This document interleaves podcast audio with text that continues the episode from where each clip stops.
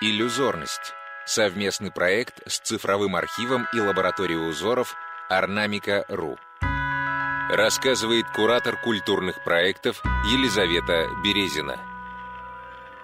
Орнамент 10749. Донца Прялки. 1866 год. Деревня Ахлибаеха. В среднем ярусе росписи Донца Прялки изображена сценка деревенских посиделок.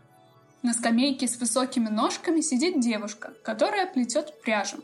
Левой рукой она тянет нить из кудели, прикрепленной к гребню нарисованной прялки, а правой наматывает нить на веретено.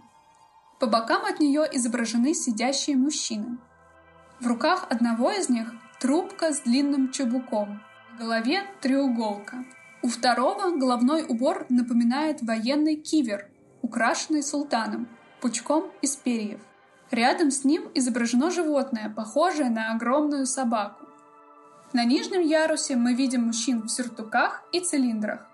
Верхний ярус украшен резными розетками разной формы. На этом донце есть надпись «Деревня Ахлибаихи мастер Лазарь Васильевич, 1866 год».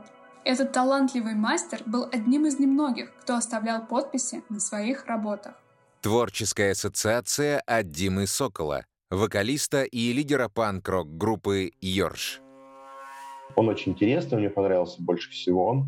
Во-первых, э, сверху в этой части, мне кажется, изображено раскуривание кальяна, судя по всему, Наполеоном, с лошадью, которая тоже хочет э, кальянчик курить и нюхает у него какой-то цветок на шляпе, э, некой дамой, судя по всему, которой Наполеон предпочитал не говорить, но решил увековечить ее на данном фрагменте.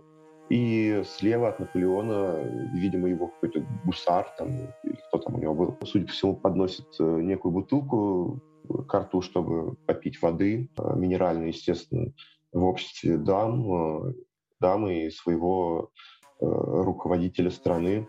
Вот, а снизу, даже не знаю, господи, кто это, мужчины, женщины, в общем, они как танцуют, приветствуют там своего Бонапарта.